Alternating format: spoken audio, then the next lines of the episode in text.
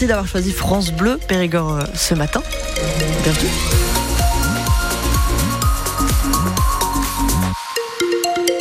À 7h, le journal avec vous, Louis de Bergevin. Et on commence par faire un point sur euh, la météo avec une journée grise. Effectivement, des nuages hein, prévus par Météo France, 9 degrés à Périgueux, 8 à, Brantôme, au Bug ou encore à Vers sont les températures actuelles sur le département. On ira jusqu'à 13 voire 14 degrés pour cet après-midi. On en reparle après les infos. Et le mystère s'éclaircit sur le meurtre de Négronde. Une voisine reconnaît avoir tué l'octogénaire retrouvé dans sa cave lundi. On vous en parlait euh, hier. Cet homme avait disparu depuis près de deux mois. La femme a été mise en examen pour meurtre et placée en détention provisoire. Marie-Astrid Guégan, elle a affirmé aux enquêteurs que c'est l'homme qui a commencé à l'agresser. Elle dit que ce jour-là, Jean-Louis était chez elle et qu'il a voulu l'agresser, des attouchements. Elle jure qu'elle n'a pas voulu le tuer. Elle explique que pour se défendre, elle l'a pris par le cou et que c'est là qu'il est tombé, la tête contre un meuble. Il ne s'est pas relevé. Elle a paniqué, elle a traîné son corps jusqu'à la cave, elle qui ne pèse pas plus de 50 kilos. Mais pourquoi est-ce qu'elle ne s'est pas dénoncée? Les enquêteurs se demandent pourquoi elle a gardé le corps deux mois sous ses pieds avec ses enfants, un garçon de 16 ans et une fille de 13 ans dans la Est-ce qu'ils étaient au courant? Est-ce que ça n'a pas fini par sentir fort chez eux? La petite a menti aux gendarmes. Elle a dit qu'elle était au collège le jour de la mort du retraité, alors qu'elle n'y était pas. Mais son avocat dit que les enquêteurs se sont acharnés, que la jeune fille a dormi deux heures en deux jours entiers de garde à vue. La juge d'instruction a estimé qu'il n'y avait pas d'indices suffisants pour la mettre en examen. Et on rappelle euh, euh, donc voilà les précisions pardon de, Marie-Astrid Guégan euh, sur ce drame. Vous avez les détails hein, de cette affaire sur le site internet de France Bleu Périgord. À noter que la jeune fille de 13 ans a été placée sous le statut de témoin assisté par la juge d'instruction. Son frère aîné a été relâché sans poursuite à l'issue de sa garde à vue. Il était en cours hein, dans son centre de formation agricole le jour du meurtre. Le compagnon de la voisine âgé de 42 ans a lui aussi été relâché sans poursuite.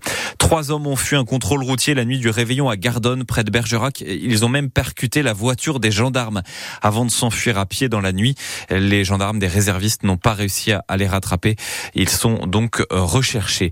Ils roulaient à 139 km heure au lieu de 90. C'est un très gros excès de vitesse qui a été relevé hier par les motards de la police à côté de Périgueux à Marsac. Ils ont rattrapé le chauffard, le conducteur qui avait déjà son permis suspendu. Sa voiture est désormais à la fourrière. Une hausse brutale des contaminations à la gastro-entérite dans la région. C'est le constat de Santé publique France. Un pic impressionnant pour les deux dernières semaines. Les niveaux ont doublé et ça s'explique notamment par les huîtres. Certaines ne peuvent plus être vendues à cause d'une contamination au norovirus. C'est le cas par exemple sur le bassin d'Arcachon. Et c'est ce que nous explique Laurent Filleul, épidémiologiste pour la Nouvelle-Aquitaine chez Santé publique France on a vraiment une explosion de l'activité sanitaire liée à ces gastroentérites, qu'elle soit d'origine alimentaire ou non.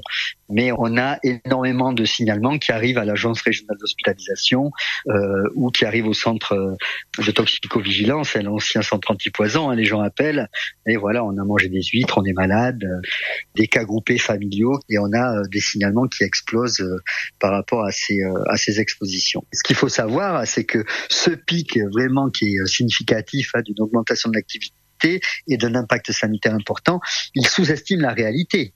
C'est-à-dire que tout le monde, euh, lorsque vous avez un syndrome gastrique, vous n'allez pas forcément voir votre médecin. Vous vous dites, allez, j'attends un ou deux jours, ça va s'arranger.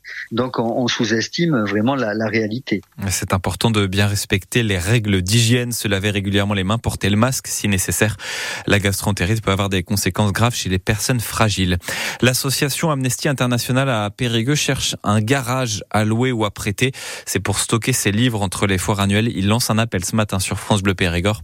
Vous pouvez nous appeler au, standard, on vous donnera leurs coordonnées.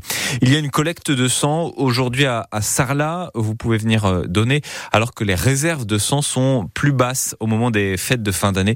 C'est parce qu'on y pense moins pendant cette période. Euh, le don du sang, c'est donc à partir de 15h à la salle du Colombier à Sarlat où trouver la meilleure galette de toute la Dordogne On aura la réponse aujourd'hui. C'est le concours de la meilleure galette des rois du département organisé à Coulommiers-Chamier. Et on est en direct ce matin avec le tenant du titre sur France Bleu Périgord. Bonjour Florian Catinel. Bonjour. Vous êtes le patron du pain de Pérignac près de la Bachellerie.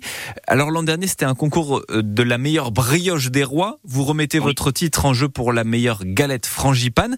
Très personnellement, c'est laquelle votre préférée, la brioche ou la galette? Honnêtement, c'est les deux. c'est très compliqué à choisir.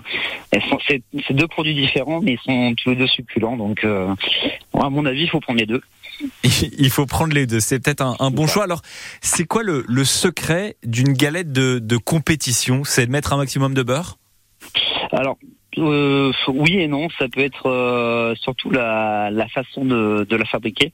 Après, euh, c'est des produits qui prennent beaucoup de temps à réaliser, donc il faut respecter la, fermentation pour que ce soit la brioche. Et pour la galette, c'est frangipane, c'est travailler avec des matières premières de qualité. Et vous avez quand même un petit là pour votre galette frangipane pour essayer de, de gagner, d'être premier. Vous avez quand même un petit secret, quelque chose qui vous différencie des autres? Euh, un petit secret, c'est surtout un gros travail sur soi-même, euh, parce que du coup, je participe au concours aussi aujourd'hui.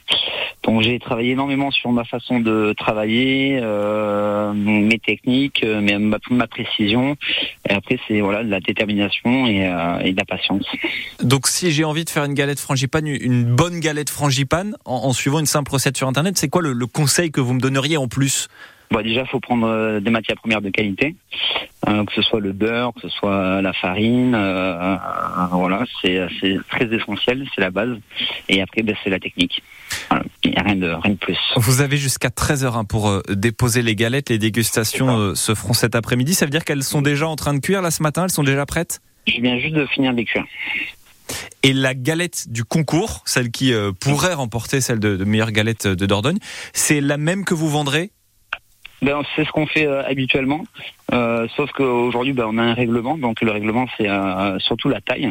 Donc après on va chercher ben, la taille pile poil et quelque chose de, de, très régulier avec un beau un beau cerclage et, et une couleur appétissante. Eh ben, on vous souhaite euh, bonne chance hein, pour ce concours de la meilleure galette des rois de Dordogne.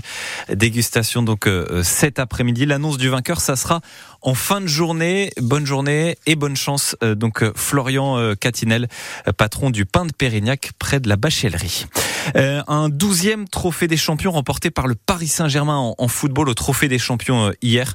Victoire 2 buts à 0 contre Toulouse. Les supporters toulousains qui ont boycotté la rencontre parce qu'elle se jouait à Paris.